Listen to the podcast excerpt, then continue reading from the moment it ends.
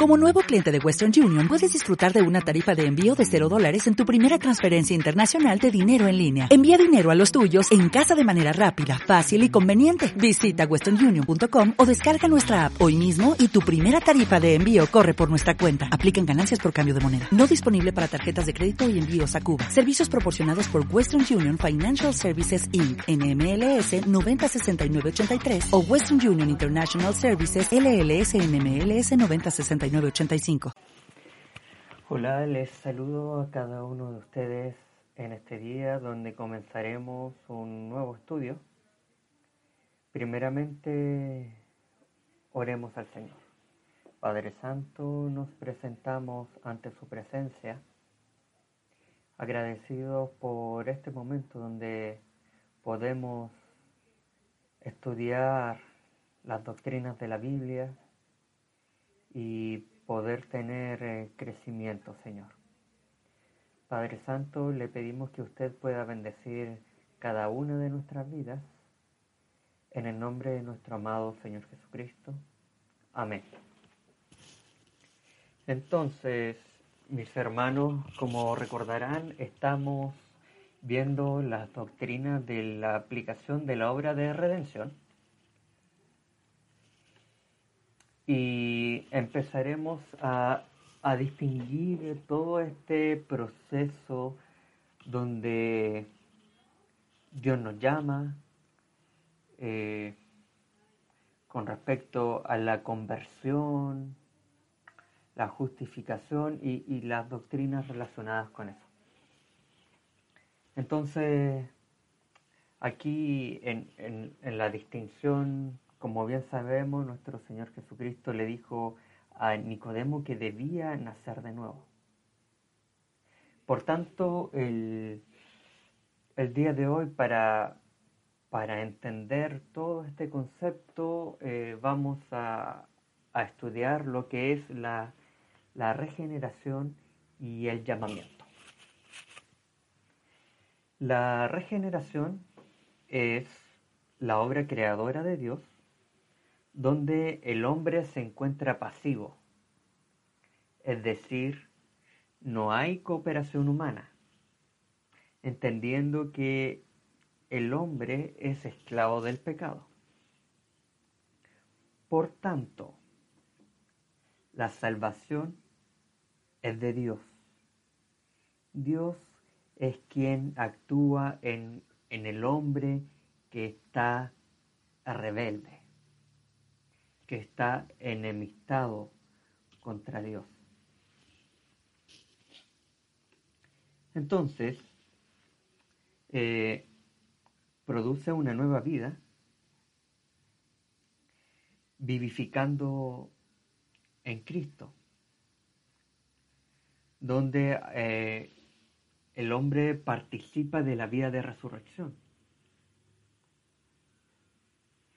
Como, como dice su palabra, porque somos hechura suya, creados en Cristo Jesús para buenas obras, las cuales Dios preparó de antemano para que anduviésemos en ellas.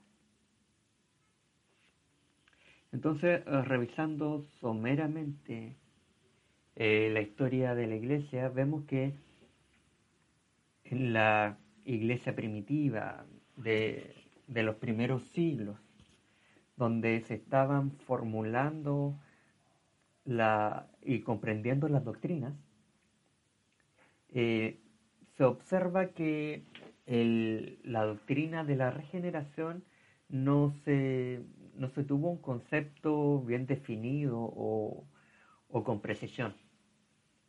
Entonces, dentro de, de, esta, de estas definiciones había una confusión o, o no una clara distinción entre lo que es la justificación y regeneración,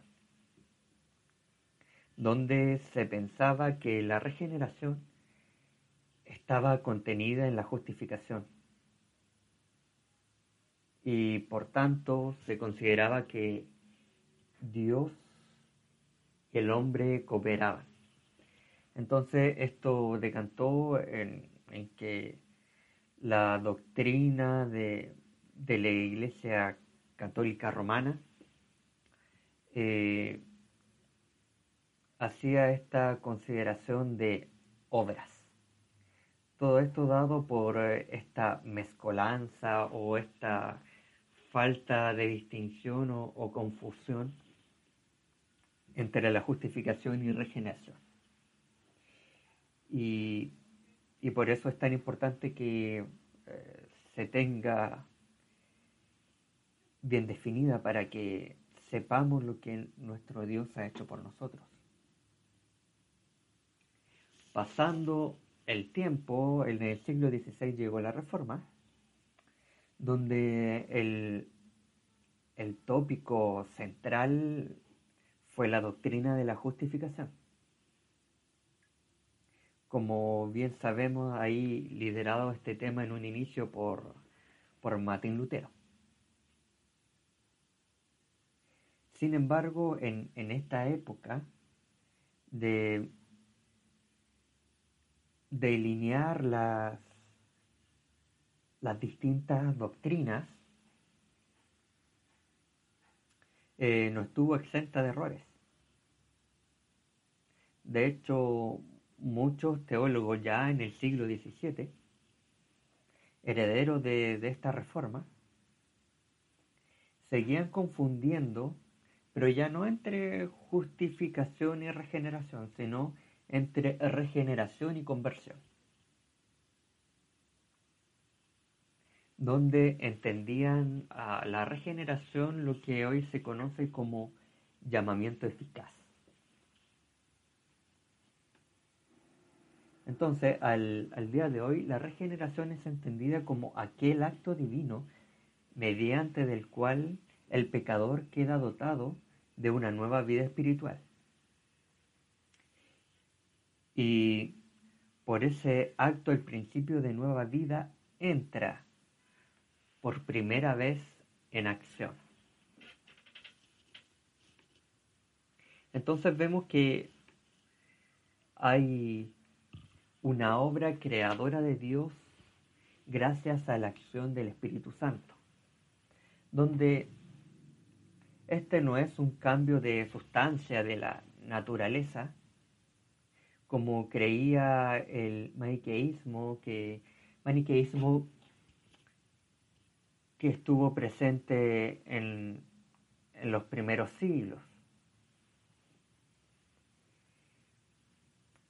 Quizás vale estudiar esta falsa doctrina o paganas que en, en otro tipo de estudios que se quisieron insertar eh, dentro del movimiento o dentro de la iglesia, como el gnosticismo también, pero eh, a grandes rasgos, eh, en el maniqueísmo había una postura o una dualidad entre el bien y el mal, una cosa así como los orientales conocen como el, el yin y el yang. Donde es particularmente en el maniqueísmo eh, se ve que en el hombre el espíritu o, luz se encuentra cautivo por causa de la materia corporal por lo tanto, creen que es necesario practicar un estricto ascetismo para iniciar un, proceso de liberación de la luz atrapada. Entonces, en el cristianismo no creemos eso. No es un cambio de, en la sustancia de la naturaleza humana. Por tanto, la regeneración afecta al corazón es decir, afecta a la naturaleza humana como todo. Pero tampoco es un cambio completo o perfecto de toda la naturaleza del hombre. No es un estado de glorificación. Esto es previo, la regeneración. Como para que ya no sea capaz de pecar. Y, esto lo, lo enseñaron un movimiento eh, extremo de los anabaptistas y también incluso algunos grupos arminianos eh, insistían en que ellos podían pasar un tiempo sin pecar. Entonces, para que nos quede claro que no es un cambio completo o perfecto de la naturaleza del hombre. Seguimos pecando. La, la regeneración afecta al intelecto. En 2 Corintios capítulo 4 versículo 6 dice, porque Dios que mandó que de las tinieblas resplandiese la luz, es el que resplandeció en nuestros corazones para la iluminación del conocimiento de la gloria de Dios en la faz de Jesucristo. Efesios 1.18 dice, alumbrando los ojos de vuestro entendimiento, para que sepáis cuál es la esperanza a que Él os ha llamado y cuáles las riquezas de la gloria de su herencia en los santos.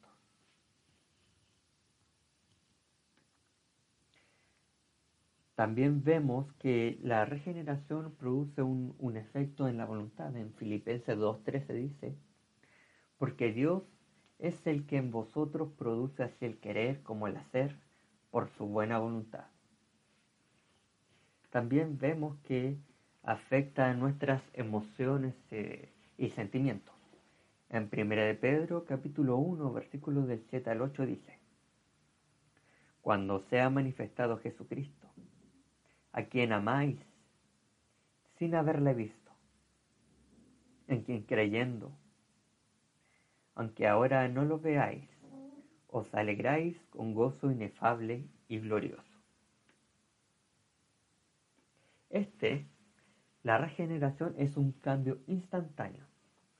No es un trabajo que esté preparado por grados en el alma como sostienen eh, los católicos romanos o los semipelagianos. Es decir, que no hay una etapa intermedia. es pasar de muerte a vida. No es un proceso gradual como lo es la santificación, que la veremos en, alguna otra clase.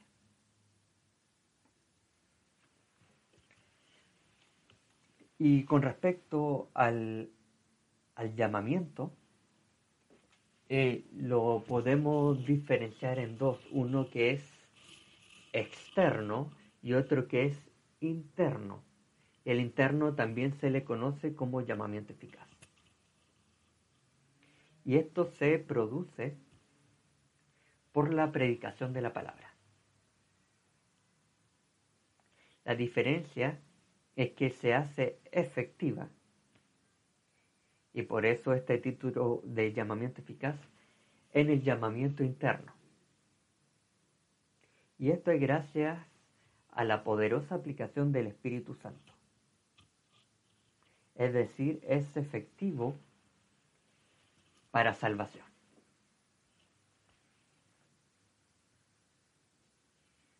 Y he aquí la importancia de predicar el Evangelio. En, en Hechos capítulo 13, versículo 48 dice, los gentiles, oyendo esto, se regocijaban y glorificaban la palabra del Señor. Y creyeron todos los que estaban ordenados para vida eterna.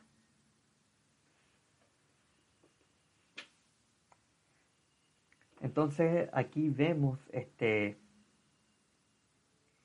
elemento de elección por parte de Dios. Pero vemos que en, un momento de la historia es que creyeron. Y esto es por la palabra.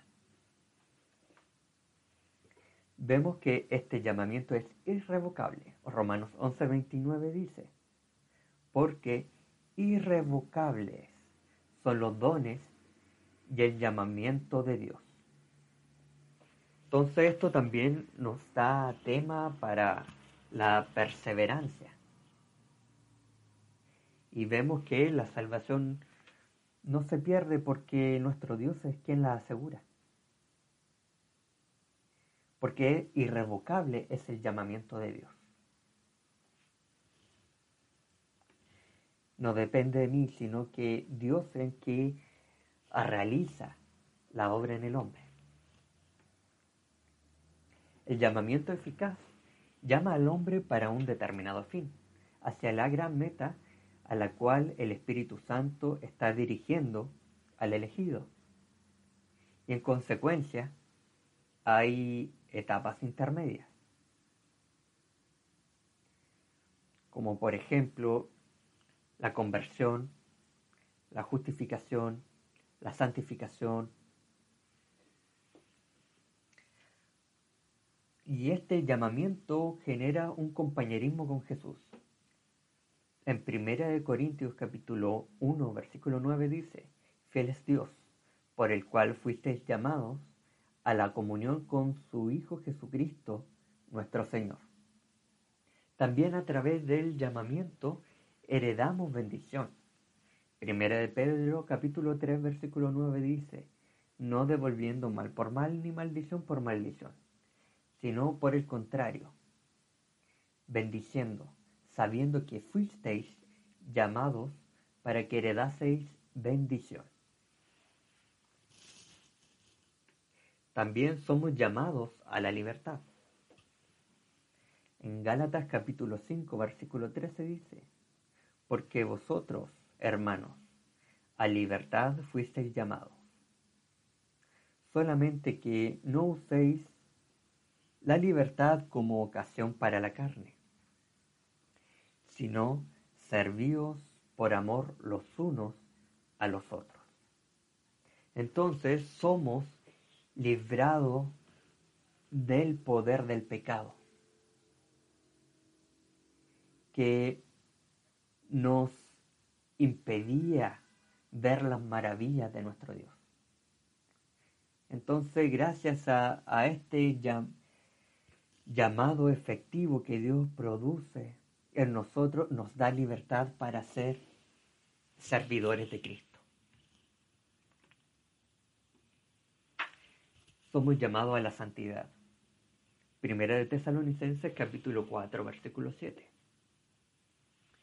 Dice, pues no nos ha llamado Dios a inmundicia, sino a santificación.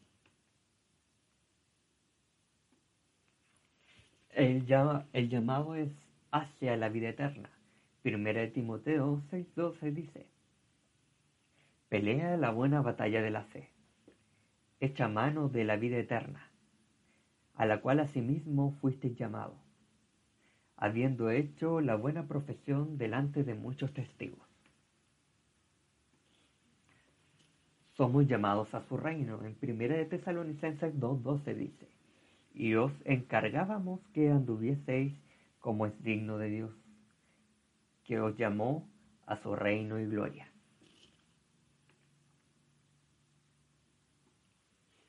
El llamamiento y regeneración están relacionados, ah, por decirlo de cierta manera, a modo de causa y efecto.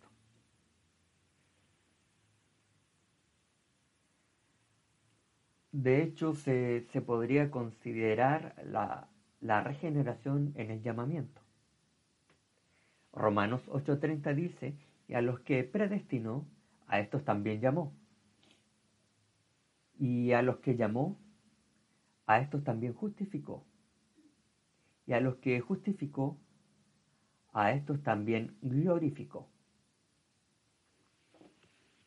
Entonces aquí vemos el, en la cadena de la salvación que encontramos en, Romanos 8, no hace una señal explícita respecto a la regeneración.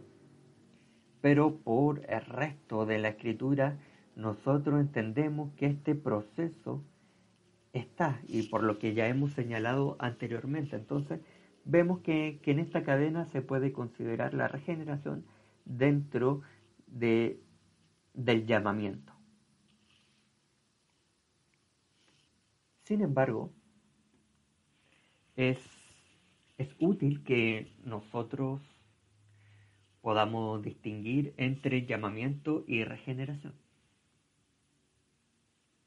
Aunque esto, estos dos procesos pueden ocurrir de manera simultánea.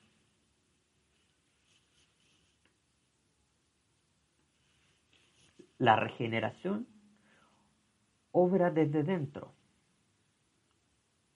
y el llamamiento desde afuera.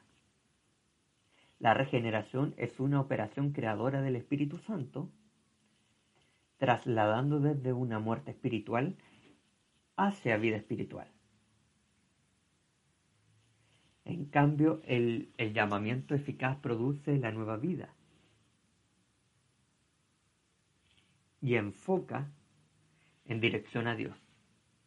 Asegura el ejercicio de de la nueva disposición y, y provoca que la nueva vida entre en acción. Entonces, para, para aclarar un poco esto, veamos cómo es el orden de las cosas. Entonces tenemos el llamamiento externo, que es por la predicación de la palabra. y por medio de la palabra creadora, la palabra de Dios, genera nueva vida. Cambia la disposición interna del alma. Ilumina la mente, despierta los sentimientos y renueva la voluntad. Entonces aquí vemos una acción del Espíritu Santo. Por tanto, ahora queda implantado en, en su oído esta capacitación al hombre de oír el llamamiento de Dios para la salvación de su alma. Entonces todo esto nosotros lo reconocemos o lo conocemos como regeneración, donde el hombre permanece pasivo. Entonces, una vez habiendo recibido el oído espiritual, el llamamiento de Dios en el Evangelio es oído por el pecador y hace efectivamente su aposento en el corazón. El deseo de resistir cambia por un deseo de obedecer. Y el pecador se rinde a la influencia persuasiva de la palabra, por medio de la operación del Espíritu Santo. Este es el llamamiento eficaz por medio de la palabra, aplicada por el Espíritu. Entonces la nueva vida comienza a manifestarse. Entonces, esto es lo que hemos podido señalar para el estudio de hoy y mis hermanos, les deseo que todos eh, sean muy, muy bendecidos. Un saludo para todos y que el Señor les bendiga.